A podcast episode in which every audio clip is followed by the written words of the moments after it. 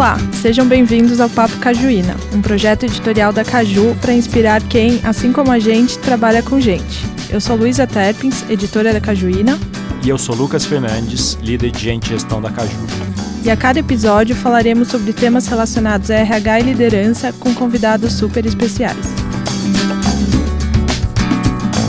E para começar com o pé direito, vamos falar sobre diversidade dentro das empresas. Para isso, trouxemos duas convidadas que estão fazendo um trabalho incrível sobre o assunto. E melhor ainda, estão em momentos diferentes de carreira. Então vai rolar muita inspiração. Sem mais delongas, Glenda Moreira, Head de Diversidade da Amazon e fundadora da consultoria Ikigai, e Sophie Secaf, cofundadora e CMO da Z1. Glenda e Sophie, é, super obrigado pela presença de vocês. É um grande prazer ter vocês nesse bate-papo com a gente. A gente queria conhecer um pouquinho mais de vocês e que as pessoas também possam. Então, eu vou pedir em ordem alfabética para vocês se apresentarem bem rapidamente. Glenda, é, começando com você, conta um pouquinho para a gente quem é você. Uau! Bom, obrigada. Estou super feliz de estar aqui participando com vocês. Então, valeu o convite. Eu sou mãe do Henricão. Eu sou uma mulher brasileira, branca, com os meus privilégios e que veio descobrindo uma série de coisas. Eu tenho uma carreira muito voltada para a área de recursos humanos, que é a minha base. E aí a psicologia ajuda muito. Mas estudo direitos humanos, mergulhei de cabeça na pauta de diversidade e inclusão a partir do nascimento do meu filho, porque bateu uma responsabilidade. Acho que, tentando resumir muito, essa é um pouquinho da Glenda. Muito bom, Glenda. Obrigado e prazer. Prazer tê-la conosco, né? Não um prazer, porque a gente já se conhece já faz algum tempo. Sophie, conta um pouquinho pra gente também sobre você. Legal, gente, super obrigada pelo convite, muito legal a iniciativa. E é um prazer estar aqui com a Glenda também. É, admiro bastante o trabalho que ela tem feito. É, bom, eu sou Sofia, eu sou socióloga de formação. É, trabalha, trabalhei muitos anos na área de pesquisa, pesquisa cultural especificamente, é, também um pouco de consultoria para marcas. E há um ano e pouquinho é, fui convidada para fazer esse trabalho na Z1, né? A gente começar a Z1. A Z1, para quem não conhece, é uma conta digital para adolescentes. Então, a gente foca muito em dar acesso né, à economia digital para pessoas com menos de 18 anos aqui no Brasil, que é uma geração que já trabalha, já faz seus corres, né, já, enfim, é, é a única geração nativa digital e não tem acesso né, a esse lado das finanças no âmbito digital. Então, o produto resolve isso e do lado de marca a gente quer focar muito em causas, coisas, valores que importam muito para essa geração. A gente pensa em fazer uma, uma empresa para o futuro, assim, né? Para essa futura, para essa geração e para outras que estão por vir. Então, a gente quer ser basicamente a, a, a marca mais incrível para a geração Z, e daí eu acho que entram todas essas pautas que a gente vai discutir hoje também. Muito legal. Para começar, gente, eu acho que vale o disclaimer aqui que diversidade é um tema que está super em alta. Felizmente está as pessoas, a sociedade está muito atenta a isso, mas a gente tem visto também que as empresas muitas vezes elas falam que são diversas justamente porque abrem vagas afirmativas. E a gente sabe que só isso não basta, né? Não adianta nada você trazer gente para dentro da empresa e não trabalhar a experiência que esses colaboradores vão ter, é, até também como os outros colaboradores vão se relacionar com essas pessoas. E, e também, óbvio, desenvolvê-las, né? As pessoas precisam se desenvolver no trabalho. Então, assim, logo de cara, eu queria saber de vocês como fazer isso da melhor forma possível. É uma pauta muito difícil, que para... todo mundo fala assim, nossa, que legal que você trabalha com isso, você é muito mais sortuda do que eu. Passa isso na cabeça das pessoas, porque elas não imaginam o tamanho da dor de cabeça que é, a profundidade que é, você enxergar o outro no que ele é de fato. As empresas, a sociedade tende a nos colocar nessas caixinhas desde sempre e você criar algum mecanismo, criar alguma maneira de tirar isso é muito difícil. Vai demorar ainda né, muito tempo para a gente conseguir fazer essa, essa jornada. O primeiro passo é, é arriscar e ir de maneira estruturada, eu acho, Lu sabe? As empresas entraram, tipo, ai, ah, é bonitinho fazer, vai me dar retorno, as pessoas vão gostar da minha marca. E aí muitas delas começam a escorregar porque não sabe nem do que está falando. Então a gente já viu isso mais no passado, a gente vê um pouco menos ainda hoje, mas vê muito ainda para a seriedade da pauta, né? Então é mudança cultural. Não é mudança de processo só, né? Eu consegui olhar para você em todas as perspectivas que você tem e entender que apesar de, de, do que eu vejo aqui, né? Você é uma mulher branca, né? Tem as suas características físicas. Eu vou juntando e falando, ah, a Lu é isso. Mas para além do que eu vejo, tem uma série de outras coisas que eu não conheço. E eu acho que é aí que as empresas pecam, sabe? Porque fica de novo, né? Tira de um rótulo, põe no outro. Tira de um rótulo, põe no outro. Então, acho que a gente ainda tem muito a avançar nessa conscientização para a mudança cultural. Aí sim vai ser legal. Porque aí o respeito tá já está posto, entendeu? Os processos estão colocados, e aí talvez a gente consiga caminhar um pouco nessa discussão. Ela é muito imatura ainda nos dias de hoje. E com certeza é um desafio para é, colocar esses processos, né? Jogar eles na, na mesa. E isso eu acho que é algo que a Sophie já, já pegou desde o início, né? Eu acho que diversidade na Z1 sempre foi uma pauta ali para atrair pessoas desde o primeiro dia. Conta mais pra gente. Sim, com certeza. Eu achei muito interessante quando vocês me convidaram com, com a Glenda, porque acho que são experiências bem diferentes, assim. É, primeiro, que antes de responder, eu acho que eu queria falar que que bom, né, que diversidade está muito em pauta. Sim, existem diversas críticas em como várias empresas estão fazendo diversidade, né, da mesma forma que o greenwashing também vem acontecendo há um tempo.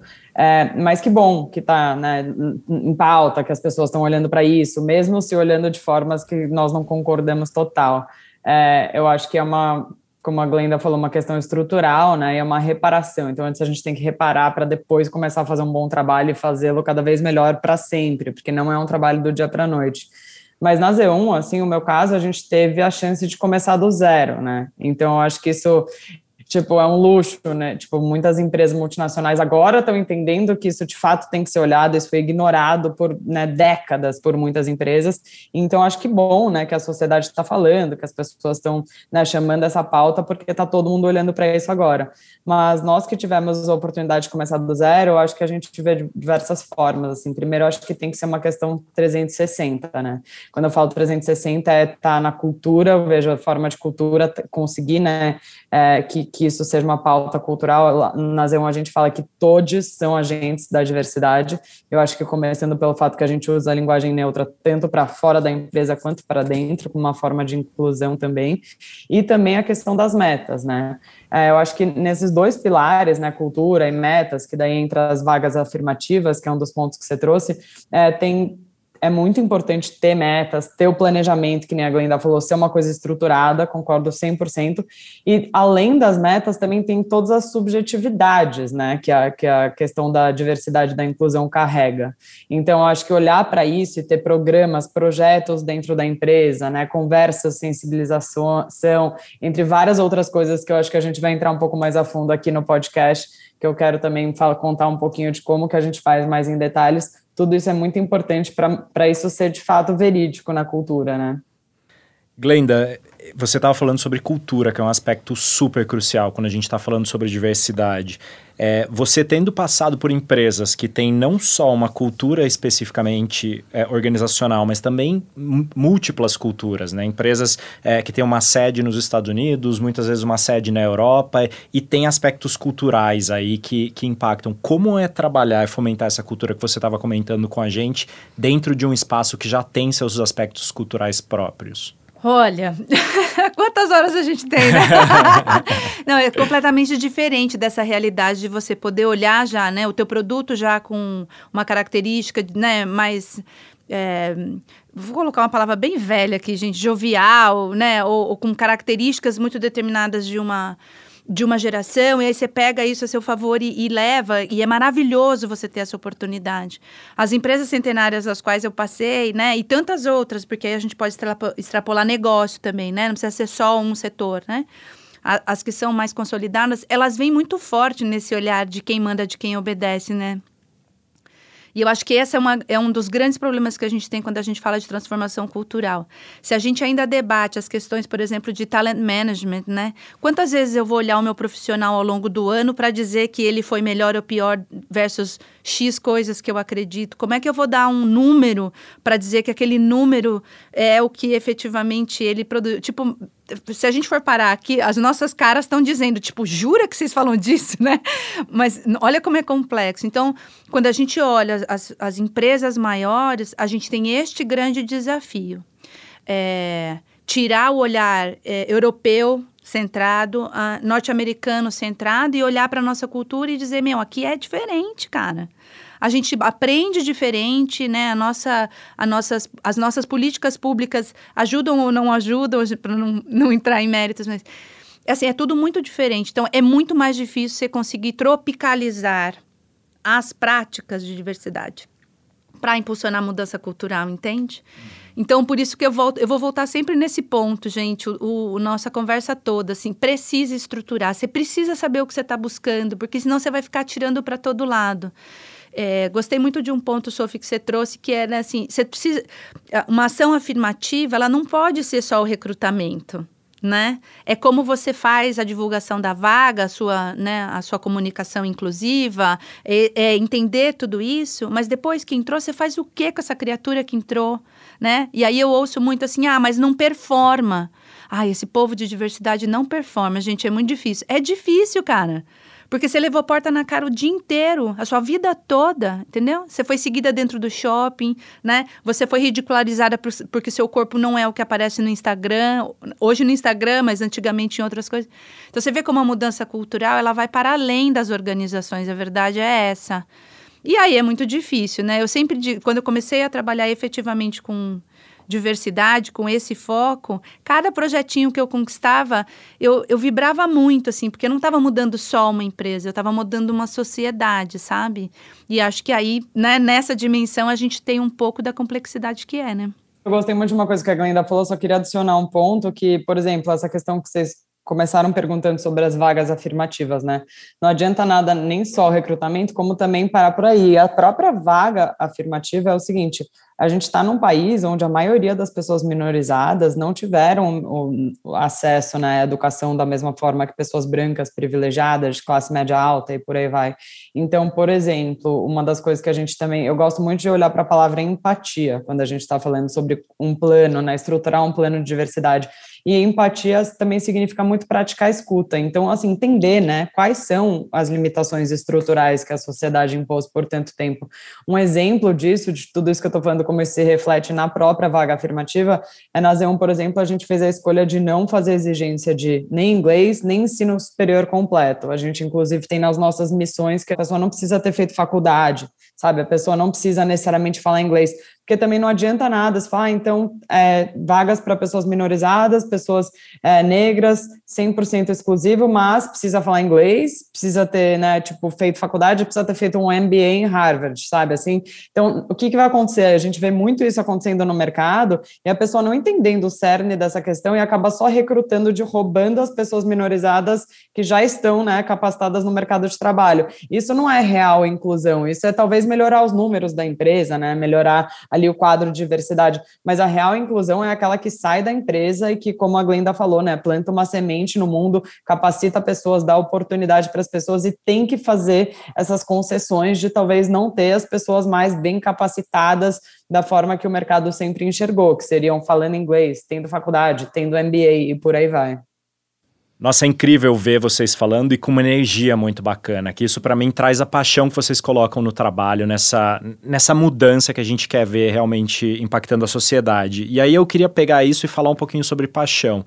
Vou perguntar primeiro para você, Glenda, é, qual foi a ação que mais te brilhou os olhos durante a sua carreira? Aquela coisa que você tem um carinho super especial?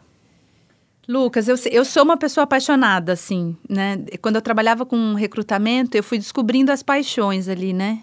Então, colocar uma pessoa, a pessoa certa, na vaga certa, na empresa certa, essas coisas, elas, elas mexiam comigo, assim. Eu tinha muita, muito...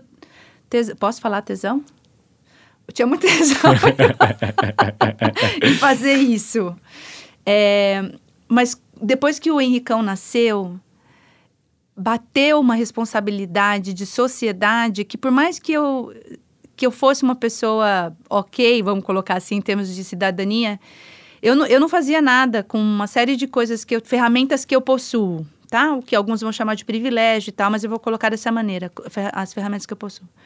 Quando eu consegui, pela primeira vez, né, juntar o grupo que tinha esse mesmo olhar, falar, não, a gente está fazendo muito pouco como empresa e como sociedade.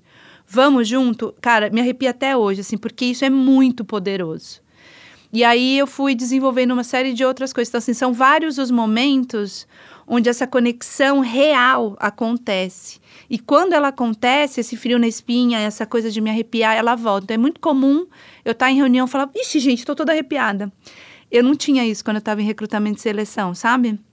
Porque o impacto nas pessoas é muito grande. Então, ter conseguido, de fato, criar um processo onde a gente olhava a gente como gente, ah, mano, isso foi muito legal para não falar. Mas vocês entenderam, né? Não, a gente tá falando de paixões, então vale tudo. Ah, não, muito, é muito, muito. legal te ver e ouvir contando essa história, porque dá para ver como isso transparece. Uhum. E eu queria te perguntar a mesma coisa, Sofia, com tantas ações bacanas que vocês estão fazendo, com tanta coisa de impacto na sociedade, o que que te deu esse brilho nos olhos? Ah, eu acho que teve um momento, assim, mais recente que a gente fez um encontro de toda a Z1 no fim do ano, e foi aquela coisa, né, todo mundo ainda vivendo uma pandemia, ou seja, momentos difíceis, né, tipo, para todas as pessoas, mas obviamente para quem é menos privilegiado mais ainda. É, e foi o, primeiro, foi o primeiro momento que a gente reuniu a empresa inteira, ou seja, a empresa existe há um ano e pouquinho, mas a gente nunca, muitas pessoas nunca tinha visto ao vivo, então tá trabalhando todos os dias com as mesmas pessoas, mas a gente nunca tinha se encontrado. E a gente decidiu, né, todo mundo fazer teste do Covid e tal, não sei o que, fazer festa, uma festa de comemoração de fim de ano. E foi muito bacana encontrar todo mundo e ver, assim, sabe? A gente sabia que a gente estava fazendo um trabalho, mas quando você vê o trabalho, a, a, o, o ambiente, né? O quanto agrega ter um ambiente diverso, com pessoas tão diferentes, e no nosso caso também diferentes estados, pessoas que nunca tinham pego avião e vieram para a festa. E, e, teve uma, todo mundo amou a festa, foi muito legal, a vibe foi incrível, mas teve uma coisa que me tocou muito, que não foi nem isso, assim, tipo, ver a diversidade ao vivo, foi que uma pessoa que, que trabalha na Z1 mandou uma mensagem depois no grupo de WhatsApp falando, gente, eu amei a festa, muito obrigada, tá, foi muito legal, mas eu queria contar para vocês que foi o primeiro, primeiro lugar em anos que eu quis sair e me sentir num espaço seguro. No caso, era uma pessoa trans que, enfim, é, eu achei muito legal falar isso, sabe? Que a gente, como, como empresa, normalmente, sabe, fez um, fez um ambiente que ele sentiu acolhido como ele não sentia na vida dele normal, fora do trabalho, sabe? Então, isso foi muito legal. E acho que no dia a dia, assim, também, meio que pessoas que vêm de outras empresas entraram na Z1 falando, nossa, realmente, assim, a gente sente, é o que eu falei, assim, disso tá na prática, né, tá na cultura. Isso acaba todo mundo virando a gente da diversidade, da inclusão, da equidade. É muito diferente de só ser um programa, né? Para nós é um pilar central da empresa e você respira isso no dia a dia. Então é muito legal ouvir esses feedbacks, né? Tipo, eu também sou uma mulher branca privilegiada e, e eu levo muito a sério esse trabalho na Z1 desde o primeiro dia e é muito bom ouvir esses feedbacks e ver outras empresas nos usando como benchmark, sendo que a gente só tem um ano de vida, e para mim fica aí o recado. Tipo, se empresas com um ano, muito menos recurso financeiro, conseguem fazer, sabe, impactar a vida dessas pessoas que estão dentro e fazer outras pessoas de fora começarem a olhar para o nosso trabalho, não tem desculpa para empresas que têm, sabe, muito mais budget, muito mais pessoas também não começarem do zero dentre os seus desafios, sabe? Então, acho que é tudo muito possível, é só querer e estar tá disposto a colocar recurso nisso, né? Muito legal. Eu acho que aqui a gente entra em, em um ponto que com certeza tem gente que está nos ouvindo, nos assistindo e está com essa dúvida: como que eu faço para aumentar a diversidade na minha empresa? E como eu provo para minha empresa que não é só marketing, né? Eu acho que existe muito uma questão de empresas falar, usarem e abusarem desse tema para se promover. Sofia, eu vi que você tem uma trajetória, né, com marketing, você trabalhou em consultoria de marca. Quais cuidados você acha que as empresas precisam ter para que diversidade não vire, não vire só uma estratégia ali para gerar um barulhinho, né, na imprensa, na mídia? Tipo, talvez seja até meio demasiadamente simples minha resposta, mas minha resposta é não ser uma estratégia de marketing. Diversidade e inclusão não é uma estratégia de marketing, né? Eu acho que tem que ter uma área para isso. É, Inclusive, não sou eu que toco, assim, é, no começo da Z1, nós não tínhamos grana e muito pouco recurso, então eu, eu naturalmente comecei a tocar essa pauta lá dentro, né? Mas, assim, agora, por exemplo, a gente está com uma vaga de head de diversidade e inclusão aberta, é, eu acho que é, não tem nada a ver com marketing. Inclusive, é, no começo eu ficava muito, muito apreensiva da gente falar qualquer coisa. Tipo assim, eu era noiada. Tipo assim, gente, não vamos falar o trabalho que a gente está fazendo.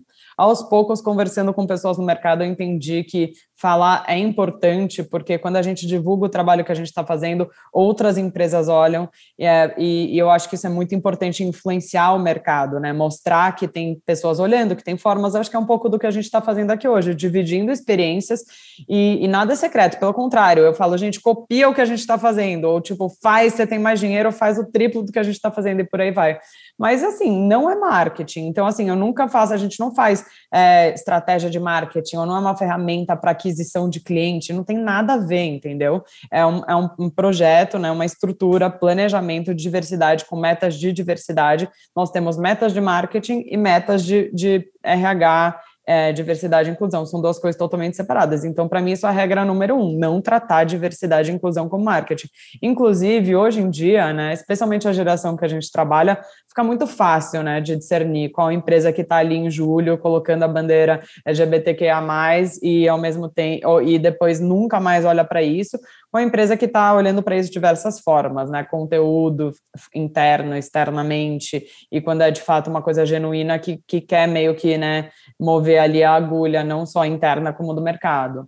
Então, eu sou super contra usar, usar a diversidade como marketing, inclusive, acho que fica muito óbvio de ver quando, quando a empresa está fazendo isso e é muito mal visto hoje em dia, ainda bem, né? Super. Não, com certeza. E, e, é muito interessante, você trouxe alguma visão de métricas e tudo que a gente já vai abordar ali logo na frente, porque eu quero ouvir um pouco da perspectiva de vocês em relação a esse tema. Eu queria te entregar essa mesma pergunta, Glenda, que, que a Sofia acabou de comentar, só que com uma pequena diferença. É, a gente sabe que empresas já mais estabelecidas têm focos, pessoas que pensam muito fora da caixa, mas que às vezes elas estão ilhadas em lugares diferentes. É, como, como dar o primeiro passo, como conectar essas pessoas que pensam fora da caixa, como começar a provocar um pouco dessa mudança para você, o que, que dá esse, esse primeira, primeira chama para acender essa fogueira? É, quando você pega a, as empresas mais estabelecidas, é... Sabe aquela pessoa que você olha e fala assim, não, esse cara é muito legal, nossa, essa menina é muito legal, é muito fácil, né? Qualquer coisa que você fala, a pessoa vai. A gente vai, quando, quando você evolui nessas conversas e começa a identificar essas pessoas, você logo vê quem são as pessoas que você cons vai conseguir ganhar rapidamente a, a confiança para rodar coisas. Quando você vem com uma pauta de diversidade, equidade e inclusão, essas pessoas chegam rapidamente até você. Entende? Como, e aí eu estou falando aqui no papel, talvez, de RH, com esse duplo chapéu de diversidade, o que em alguns momentos tem, ou a figura de diversidade pura, como eu sou, por exemplo, né? E como, como tenho sido aí no, no último, nos últimos tempos. Então, essas coisas, elas vão se atraindo, sabe, Lucas? Ela, as pessoas começam a falar, nossa, você está fazendo isso, olha que legal. Então, quando você tenta um piloto, por exemplo, eu, e aí me vem até para a pergunta anterior, eu me lembro muito, assim, de uma das indústrias que eu passei, é, que fazer recrutamento e seleção de pessoas para venda sem experiência em vendas dentro da indústria farmacêutica era um absurdo. Falar, olha como é, né? E aí, olha como a gente evoluiu nessa pauta. Então, assim, ali eu fui pegando as pessoas que, né, para fazer esse projeto há anos atrás funcionar, você tem que saber fazer essa é quase que um diagnóstico, né? Essa pessoa eu posso. Então acho que é muito inteligente você utilizar de relações interpessoais, né, e de afinidades para você poder fazer isso. E aí, neste movimento começa a aparecer assim: Ai, Glenda, ainda bem que você falou disso, Mel. Você sabe que meu filho é gay e foi assim, assim, assim. Aí conta uma história. Nossa, Glenda, ainda bem que você está falando disso, abordando essa pauta, ela é tão importante. Você sabe que meu marido é preto. E eu passei. E aí você vai descobrir. Olha, aí, ó, falei que eu arrepio. Você vai descobrindo histórias a partir da vida das pessoas. Depois você põe isso no projeto. Depois você põe isso porque precisa de uma estruturação. A Sophie já falou, né? Assim, ela, ela estruturou desde o início. Isso é um pilar de negócio, né? Para fazer a empresa acontecer, não é marketing, mas é um pilar estrutural. As empresas mais antigas não tinham esse pilar, então você tem que enfiar esse pilar em algum lugar, entende? Então, criar processos é super importante. Quais são os rituais que a gente vai olhar para essa questão? Invariavelmente a gente vai começar nos rituais de RH, não tem como. E aí você vai espaçando isso e colocando dentro das discussões de negócio, entendeu? Então você passa de um, sei lá, de um grupo de afinidade, né, que só discutia o, o que estava ruim e passa a discutir da perspectiva daquele grupo como resolver problemas de negócio. Olha que fantástico isso, né? Então a gente diz muito em diversidade que é, é atacar na frente emoção, coração, né? Onde as pessoas se relacionam, mas é também atacar pela pluralidade de pensamentos e etc. Então, assim, o que eu faço, porque eu estou dentro das multinacionais, é, e tentei fazer, pelo menos, é juntar essas duas coisas. Assim. E eu sou uma pessoa muito relacional. Então, eu pego rapidamente por um lado e aí fui construindo do outro. Então, tentando fechar aqui a minha, minha resposta, acho que é um pouco dessas duas esferas, sabe? Muito, muito legal e muito interessante, porque eu acho que às vezes a gente pensa que tem estratégias muito bem definidas ou processos que se você seguir essa, é, esse caminho tá tudo bem, bem resumido, né? E eu queria recuperar essa história que você trouxe quando estávamos trabalhando juntos naquele momento, há oito anos atrás, e a gente não sabia exatamente o que, qual que era o resultado que a gente esperava dessa iniciativa. A gente começou algo lá que contar essa história de trás para frente, pensar, e a gente sabe aonde que essa história chegou atualmente, em resultados incríveis. É, e sem a gente definir qual, qual que era a mensuração, onde a gente queria atingir. Eu queria fazer essa pergunta para ouvir a perspectiva de vocês duas. A gente fala, às vezes, de objetivos e métricas de sustentabilidade, isso tem ficado cada vez mais forte, porque as empresas estão sendo cobradas por esse papel social também, isso é super importante. E, por outro lado, a gente já tem falado muito de que para você olhar para estratégias bem-sucedidas de diversidade, equidade e inclusão, você precisa ter métricas para entender legal, comecei, implementei processos, fiz algumas coisas, mas aonde eu estou chegando? Como vocês veem a questão da meta e como vocês traçam essas metas também? Contem um pouquinho para a gente com algum exemplo prático, por favor. É, bom, acho que sim, com certeza. Acho que metas são muito importantes. E além das metas, acho que ser incorruptível nas metas também é muito importante, né? Eu acho que cada empresa tem uma realidade diferente, né? É, recursos diferentes e por aí vai. Mas é, na Z1, por exemplo, te dando um exemplo concreto, nós trabalhamos com uma metodologia de OKRs, né, que eu acho que é bem comum em startup, e, mas não só startup, né, diversas empresas não só de tecnologia usam, usam essa metodologia. E para nós, é, temos os objetivos da empresa, né, que são os objetivos macro. É, só para falar um pouco, o, puxando um pouco o que a Glenda falou de diversidade ser um pilar da empresa versus né, uma coisa que você tem que ticar uma caixa, é, para nós, para um, uma das nossas missões na Z1 é ser uma empresa pioneira em diversidade e inclusão no Brasil. A gente quer muito ser fazer um trabalho diferente, né, que empresas olhem para nós, e isso também envolve criar, né, porque eu acho que ninguém tem todas as respostas, inclusive esse trabalho em muitas empresas é muito novo. Então, como eu falei antes, também praticando a escuta, entendendo, mas eu acho que é, em termos de metas, assim, a gente tem o mesmo objetivo de dar certo como empresa em termos de negócio, é estar tá com o mesmo peso nos nossos objetivos ser empresa pioneira em diversidade e inclusão, né? Então, acho que a gente tem metas assim, a gente tem metas e eu no começo lá quis inverter essa lógica. Eu percebia que muitas empresas era tipo, ah, temos X vagas de trainee, ou tem, sabe, temos que bater é, uma pequena porcentagem de pessoas minorizadas na empresa, e eu pensei, talvez, não sei se vai dar certo, não sei se vai ser difícil, mas por que não inverter essa meta? Então, eu falei, gente, será que a gente não tenta fazer uma empresa com mais de 50% de pessoas minorizadas? Por que, que é sempre, sabe, tentando fazer, de novo, né, falando que, assim, eu tive a oportunidade de começar do zero, né, que eu sei que é muito mais difícil quando já tem uma estrutura, ainda mais uma multinacional, que você tem que, né, fazer um trabalho retroativo. Mas, é, então, isso, por exemplo, é uma das nossas metas. Não, daí, depois você faz essa meta, né, que é a nossa meta norte, de ter metade ou mais dos colaboradores da empresa como pessoas minorizadas, tem que olhar para muitas outras coisas. Então, por exemplo, é, cargos de pessoas minorizadas na liderança, que acaba sendo um teto de vidro em muitas empresas, né? Não adianta nada você só é, contratar as pessoas que ganham o menor salário da empresa, é, né, tipo, que, que enfim, e, e, e preencher com essas vagas. Então, a gente também tem uma meta para a porcentagem de pessoas minorizadas na liderança, para também olhar para isso. E daí eu acho que até dentro desse espectro da diversidade, é, por exemplo, muitas empresas põem é, em, um, em um balão só, né, LGBTQIA+. A gente quis entender diferenças estruturais na sociedade, então a gente tem essa meta geral de pessoas minorizadas, mas daí nos OKRs de, né, da área de pessoas e RH, a gente também tem essas metas quebradas. Então, por exemplo, porcentagem de pessoas trans, porcentagem de pessoas pretas, é, e, e por aí vai. É, e até a gente está fazendo um trabalho há um ano, acho que diversidade é importante planejar ao longo do tempo, né? Então, assim, nossas metas para esse um ano, elas são bem agressivas, são incorruptíveis, a gente não abre mão. Um outro exemplo é, nessas próprias metas, elas têm que conversar com tudo da empresa. Então, nas vagas, a gente faz um filtro gigante nem passa para a próxima fase da entrevista esse filtro de diversidade. A pessoa não corrobora com como a gente pensa sobre diversidade, esse filtro de cultura que a gente faz. A primeira entrevista é um filtro de cultura, sabe? Se a pessoa está entrevistando para uma vaga. Se a gente vê que isso não é um valor da pessoa e tal, pode ser a melhor pessoa do mundo, assim, tipo, a pessoa né, que fez, sei lá, o melhor currículo de business do mundo. Ela não vai passar numa vaga da Zoom, então acho que tem uma série de coisas que você tem que ir olhando, e como a Glenda falou, é muito complicado, porque são muitas coisas que a gente tem que olhar para conseguir fazer um bom trabalho, né? Então, acho que, mas isso é um exemplo de como lidar com as metas e todas as subjetividades que essas próprias metas trazem, sabe?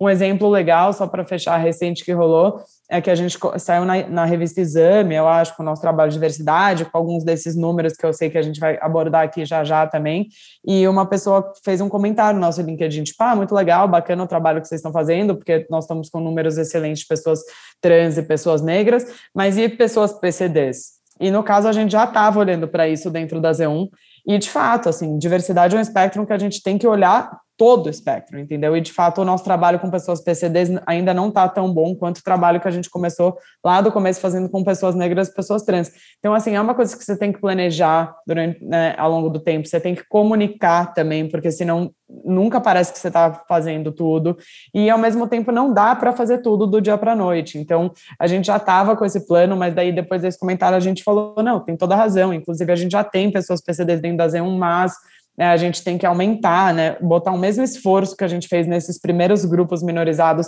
aumentar esse espectro, inclusive tem pessoas indígenas, tem, né, tem muita coisa que a gente tem que olhar, e eu acho que o mais importante é fazer esse plano, entender como que ele vira uma realidade ao longo do tempo com seus recursos, e comunicar esse plano, conversar com outras pessoas e por aí vai. Eu vou, vou fazer um adendo só, assim, é, levando agora para o lado técnico é, de tudo isso que a, que a Sophie falou. Não vou ficar repetindo, porque eu concordo absolutamente com todo o approach dela. A gente fala muito, é, para quem não tem parâmetro nenhum, de olhar a demografia do seu país e que tentar criar um espelho para a demografia da sua empresa. E aí, ah, então tá, né? Somos em 56% de negros, somos 52% de mulheres, a gente vai fazer isso aqui dentro? É simples assim? Não, não é simples assim, porque para o último ponto que a Sophie trouxe, existem as interseccionalidades. Então, assim, quais são os programas de mulher que empresa multinacional adora falar de, de gênero, né? Tá, mas quem são as mulheres que estão realmente nessas funções? Elas continuam sendo brancas, magras, do cabelo liso, ricas em geral e que tem um padrão. Então, assim, como que você traz a mulher preta, a mulher com deficiência, a mulher trans para dentro dessa conversa de gênero? Então, assim, é complexo, né? Mas para quem não, não, não sabe de onde começar de jeito nenhum, ter esse, essa visualização de demografia pode ajudar. E aí criar os processos para isso, como a Sophie comentou. Que aula das duas, hum. obrigado. Não, assim, eu que não, não trabalho na área de RH, tô assim, muito Sim, surpresa. você também! É. eu, eu falo, eu tenho falado muito, assim, eu entrei há pouco tempo na, na Caju e, e tô mergulhando nessa área e eu falo, cara, a área de RH é muito mais legal do que eu imaginava, sabe? As pessoas são muito mais legais. E, e assim, é um baita trabalho, assim, o que vocês estão falando. Tenho certeza que muita gente que está na mesma situação que eu, assim, que está se aprofundando, com certeza já vai saber por onde começar, né? E, e Sophie, agora vamos falar dos números. Assim, você tem números muito incríveis. É, eu tô com uma colinha aqui, para quem não tá vendo no YouTube, eu tô com um papel com uma colinha e, por favor, fique à vontade para me corrigir, porque eu sei que os números estão mudando muito rápido. É, o que eu tenho aqui é que na Z1, as mulheres cis e trans compõem mais de 66% da equipe, e as pessoas pretas e pardas são a maioria, sendo quase 59% do total. A Z1 também tem 16% de pessoas trans eu tenho uma pergunta que é. Olha, me desculpa se, se parecer básica, assim, mas é como vocês fazem para atrair essas pessoas? Você falou até de filtro de cultura, que eu acho muito interessante, eu até gostaria de saber um pouco mais sobre. Mas, assim, o processo seletivo de, de atração é o mesmo? Ou vocês colocam alguns esforços ou é, vão atrás de projetos? Enfim, como que vocês fazem para atrair esse público? É, eu acho que assim, a gente pode começar do zero. Eu acho que isso é muito mais simples quando a gente está formando uma cultura, né? Versus uma empresa que está tentando é, modificar a cultura e olhar para isso, né? Que eu sei que tem muitos desafios. Mas a gente começou, na verdade, é, todas as vagas da Zeon são exclusivas, né? Para pessoas é, pretas, pra, pardas, trans e mulheres. E a gente começou traçando essas metas mesmo e sendo muito incorruptíveis com essa meta. Assim, as pessoas falam é, ai, mas então não tem pessoas brancas no Xeon? Não, tem. Inclusive, você vê aí nos números, não é 100%, né? Mas a gente chegou nesses números muito, batendo muito nessa tecla, fazendo também metas por área, tipo assim, então vamos também pensar em diversidade por área, é, por senioridade também, no sentido de também temos uma meta, como eu, como eu comentei na última pergunta, né, para pessoas da liderança. E eu acho que foi muito mérito do nosso, do nosso time de, de cultura e pessoas mesmo, assim, que, como eu falei, eu acho que passamos esse filtro desde o começo, sabe? Acho que com certeza nós usamos coletivos parceiros, tem muitos coletivos é, incríveis por aí que ajudam a propagar essas vagas, né? Então, por exemplo, Transempregos, outro parceiro que a gente usa muito é a Olab, que, que faz um trabalho incrível com mulheres pretas na tecnologia, é, e, e, pessoas que estão afim né, de ajudar nessa missão, porque na verdade é uma questão coletiva, né, não é uma questão só da empresa que está tentando melhorar os números. Então, sim, a gente posta em diversos canais, tem muitos grupos incríveis, sabe, de pessoas minorizadas também, que não chegam a ser empresas parceiras, mas próprias comunidades, né, de mulheres, mulheres em produto, mulheres em tech, é, também é, pessoas pretas que codam e por aí vai. Eu acho que também uma pessoa vai falando para outra, né, tem muito essa questão que a gente gente chama do boca a boca, que vê que a gente está fazendo um trabalho genuíno. É, eu acho que, que essa questão dos números também tem muito a ver com retenção, né? Esses números para nós, é, inclusive, né, a Luísa me pediu hoje uma nessa colinha aí, eu falei, putz, esses números já mudaram, porque a gente está num crescimento exponencial. Então, toda semana tem muita gente entrando na Z1, e inclusive agora estamos com muitas vagas abertas. Se alguém estiver nos ouvindo e quiser dar uma olhada nas nossas vagas, estão abertas ali, que tem várias coisas legais acontecendo. Mas eu acho que retenção também é um fator, assim, né? Não adianta nada você contratar pessoas e não, e não criar esse ambiente, né? Eu acho que, que como eu falei, assim, acompanha várias subjetividades para você criar um ambiente, não é só a vaga. Então, por exemplo, a gente pensa em alguns programas que a gente tem na Z1. O primeiro é que a gente tem um programa de bolsa terapia, além do seguro saúde, dos benefícios que a gente já oferece para todo mundo, a gente tem uma bolsa terapia, parceria com um coletivo, é muito bacana é de psicanalistas e, essa, e, e, a Bolsa Terapia da Z1 é específica para pessoas minorizadas. Então, a gente paga a terapia para a vida da pessoa, se a pessoa minorizada quiser fazer terapia.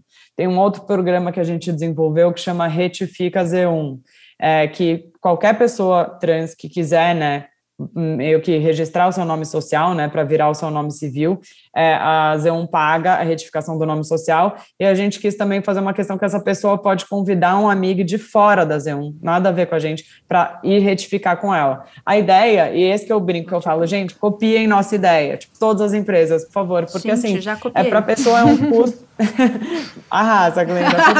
Porque assim, para a pessoa tem todo um custo. A gente também desenvolveu um PDF explicando o passo a passo da retificação. Então, o conteúdo nesse sentido ajuda muito também. Então, tem tem muitas pessoas que não retificam o nome, ou porque não podem, porque de fato tem um custo, mas que para empresas não é um custo gigante, mas para pessoa física acaba pesando, claro. E, e também tem um passo a passo super complexo. Então a gente foi, estudou esse passo a passo, explicou para pessoas o passo a passo, quais documentos levar, o que, que tem que tomar cuidado. E daí, conversando com essas pessoas, a gente também foi entendendo que muitas pessoas não retificam porque tem muito caso de transfobia quando você vai para um órgão público.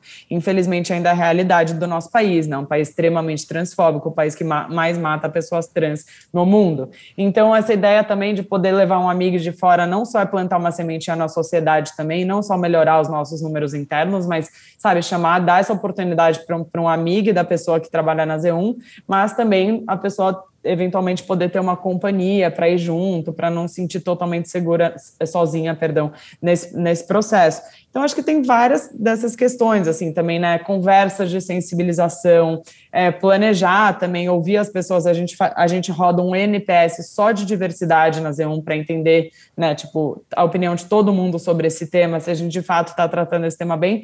Acho que quando você cria um ambiente seguro, que isso é muito falado, acaba virando parte da cultura e as pessoas também acrescentam, né? Elas ficam à vontade para falar, ó, oh, vocês não estão fazendo isso legal, aqui está nosso feedback. Que eu achei muito legal é que os colaboradores da Z1 começaram um jornal da Z1 por vontade Nossa. própria, assim, e no jornal da Z1 tem vários temas e tem um pilar inteiro de diversidade, com entrevistas, tal, então você vê que isso, de fato, tá na cultura, eu acho que isso é a grande diferença, sabe? A gente não fez nenhum, não tem nenhuma metodologia super específica ou absurda para ter chegado nesses números, eu acho que só foi um compromisso mesmo, né, e, e de ser incorruptível nesse lugar dessas metas, eu acho que também o fato que é verdadeiro depois que as pessoas entram, elas acabam falando para amigas, para pessoas, e o mercado fica sabendo, e as pessoas pessoas também, muitas pessoas querem vir por isso. Com certeza a gente vê nas entrevistas que acaba virando um diferencial. Ai, pode aplaudir? para, para que eu sou tímida.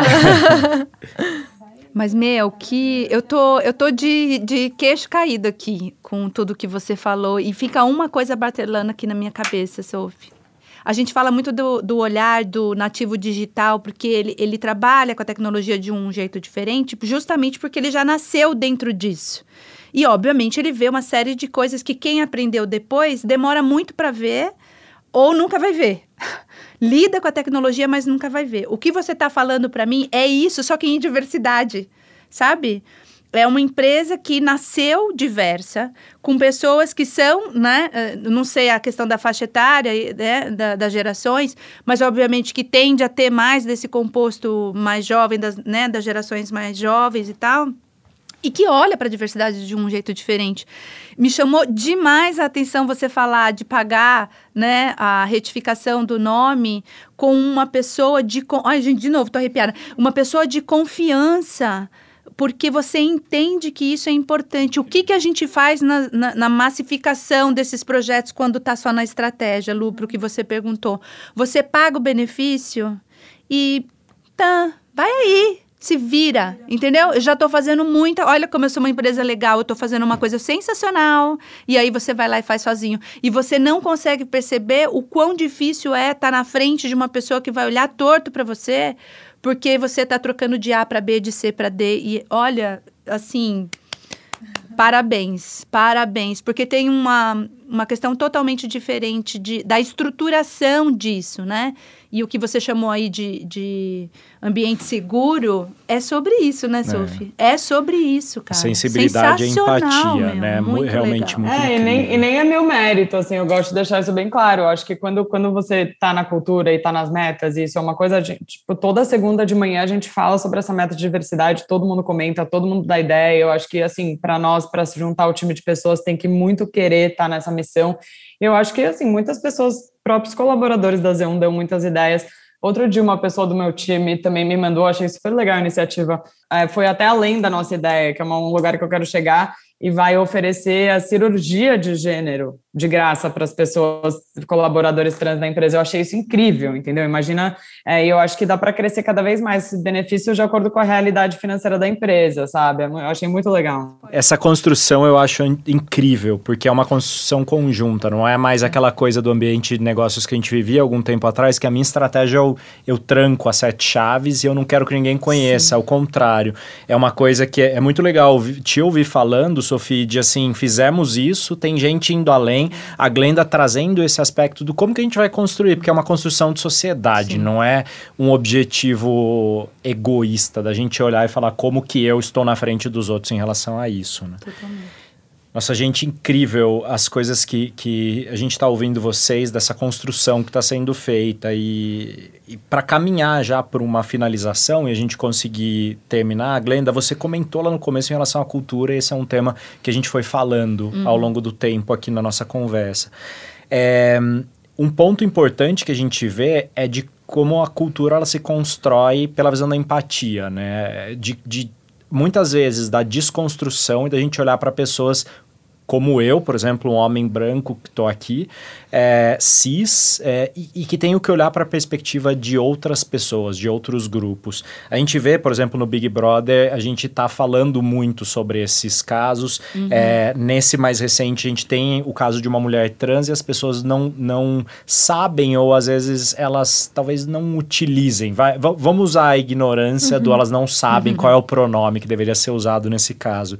É, na tua experiência, você que já está há um tempo bom nessa jornada em relação à conscientização, à construção dessa cultura, como trabalhar a perspectiva das pessoas que não é, conhecem a realidade de grupos minorizados, como trabalhar com, com esse aspecto da conscientização para a gente de fato construir um ambiente mais inclusivo?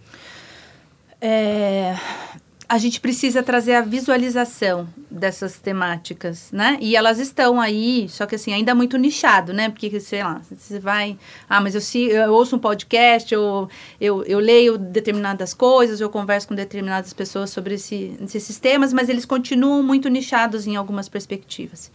Então, pegando o exemplo que você falou agora de estar tá no BBB, né? Assim, a Lina tá lá é uma visibilidade muito importante para a gente. Ela, ela fala um negócio que é incrível, assim.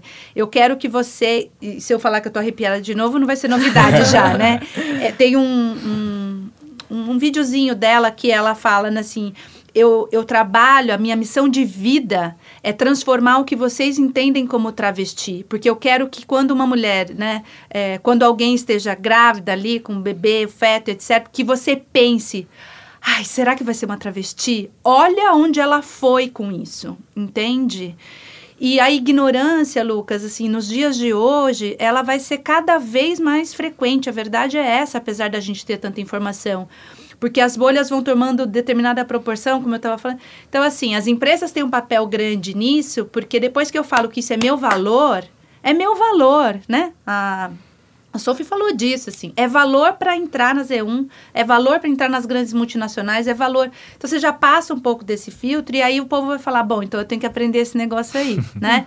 E aí vai para aquele negócio que eu falei de coração e mente, né? A gente vai conquistando essas duas coisas. Quando você visualiza efetivamente o outro, aí você começa a ver para além da cor da pele, que o meu trabalho, apesar de passar muito pelas questões de pessoas em situação de vulnerabilidade, minorizadas pelas questões sociais que a gente tem, o meu trabalho é para que as pessoas sejam felizes como elas são tem uma diferença muito grande na minha vida quando eu posso falar meus palavrões, quando eu posso usar meu cabelo, quando eu posso usar minhas roupas, quando eu posso tocar os projetos do jeito que eu acredito, quando eu sou ouvida, sabe? Quando eu chego com uma cara mais murcha, alguém olha e fala: "Hoje você não está bem, quer conversar?". Isso faz muita diferença. Né?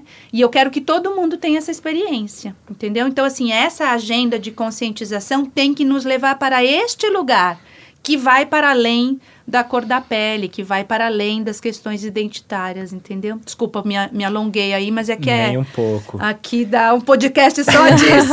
a gente traz temática simples, mas é, é super importante. Você fez essa, é, essa explicação chegar no ponto de gente, né? Sim. Não na coisa do somos todos gentes que tenta, eu não vejo cor, aquela não. coisa que a gente sabe que não é essa abordagem, hum. mas na coisa do a gente precisa chegar nesse status em que em algum momento a gente possa olhar todo mundo como gente, como a gente mesmo, né? É, e eu acho que dentro das empresas é um pouco o que eu falei ali no começo, assim, de to todas as pessoas que estão na empresa serem agentes da causa da diversidade. Eu acho que se isso está na cultura, se você fala disso todos os dias, as conversas de sensibilização ou pessoas falando sobre é, diversidade, pessoas trocando ideia, né, falando sobre as experiências, pessoas que são minorizadas na empresa ficando à vontade para se abrirem quando quiserem, sabe, por aí vai, você acaba conhecendo, né, pessoas diferentes e, e, enfim, diferentes, todo mundo teve uma vida, uma história diferente, eu acho que todo mundo ser agente de diversidade, isso a gente sabe, quando alguém faz uma pergunta sobre algum, algum tema desse na Z1, não sou só eu que respondo, né? Pode qualquer pessoa da empresa responder, ou até tipo um sócio meu, é, que, que é uma pessoa branca, cis, hétero, também responder. Né? Da mesma forma, se isso tá no valor, se isso tá, não importa, sabe? Se todo mundo tá junto pela mesma missão, acho isso muito importante porque também tem, tem muita questão que a gente fala do tokenismo, né, em muitas empresas que assim, ah, então a pessoa, ou a única pessoa minorizada que está na empresa responde tudo de diversidade. Eu acho que isso não é correto nem justo, né, e é muito diferente disso você sentir mesmo, né, que isso está vívido dentro da empresa. Todo mundo pode falar sobre esse tema, ou questionar, ou perguntar, ou sentir a vontade para perguntar sobre esse tema, porque ele é importante. Gente, que demais ter vocês no primeiro episódio do Papo Cajuína. O papo foi incrível. É, a gente estava com as, as expectativas altas e vocês mega superaram. Como último pedido, eu queria que vocês contassem e indicassem algum livro, série, filme, enfim, algo que esteja inspirando vocês e que também possa inspirar nossos ouvintes. Eu tô num mergulho de Brené Brown, porque ela fala de empatia. É, e aí eu vim descobrindo uma série de coisas e e é tão interessante quando você. Assim, é tão difícil você conseguir fazer um mergulho né, em um autor, um autor, enfim. E tem sido muito interessante essa experiência, assim, porque ela faz uma abordagem do que é a vergonha, o papel da vergonha e como a gente pode extrapolar isso para a sociedade, escola, empresa. Meu, é, é olha, tem sido. É, eu tenho deixado alguns sacos, assim, sabe aqueles quilos que você leva mais na vida o tempo todo e aquilo vai te amargurando? Então, assim, tudo da Brené, da Brené Brown tá mega indicado. Eu tô até com ele aqui é, um deles aqui que eu estou tentando dar uma corrida para ler. Assim, tudo dela é, vai de cabeça que para esse papo então que a gente teve hoje, nossa, é muito legal. E o factfulness que também é muito legal porque a gente fica falando, ah, mas o que, que é concreto, como as pessoas se polarizam e como fica essa briga. Acho que ler essas duas coisas. Eu estou enlouquecendo porque eu estou fazendo as duas coisas, mas tem sido bem legal. Acho que são duas dicas aí. Muito bom. Legal.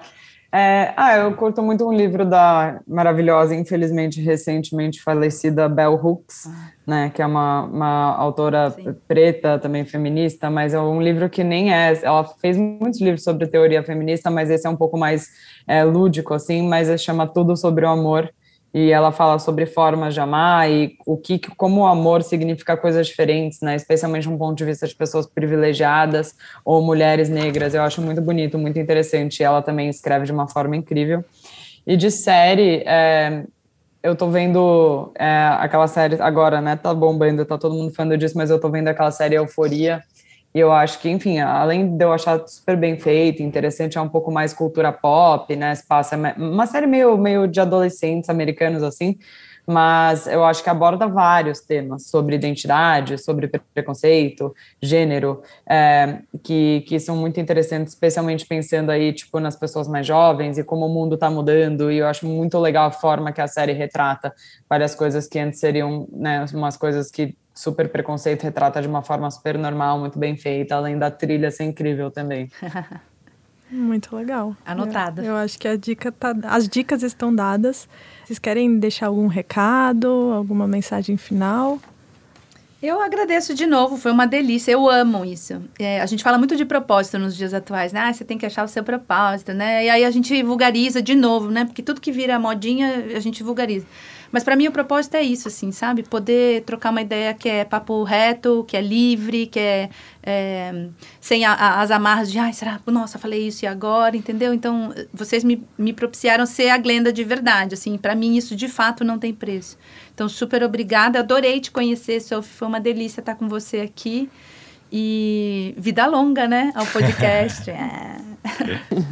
é isso, gente. Muito obrigada pelo convite. Adorei também. E Glenda, é um prazer, super é, gostoso conversar com você também.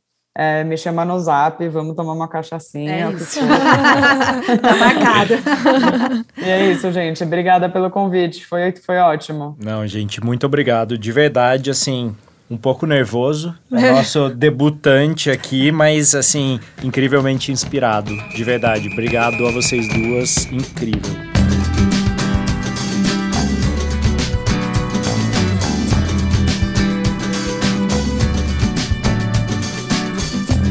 E aí, gostou do papo? Acompanhe os nossos conteúdos em cajuína.org e não perca os próximos episódios. O Papo Cajuína é uma realização da Caju, da Matraca Records e da Tuque Filmes.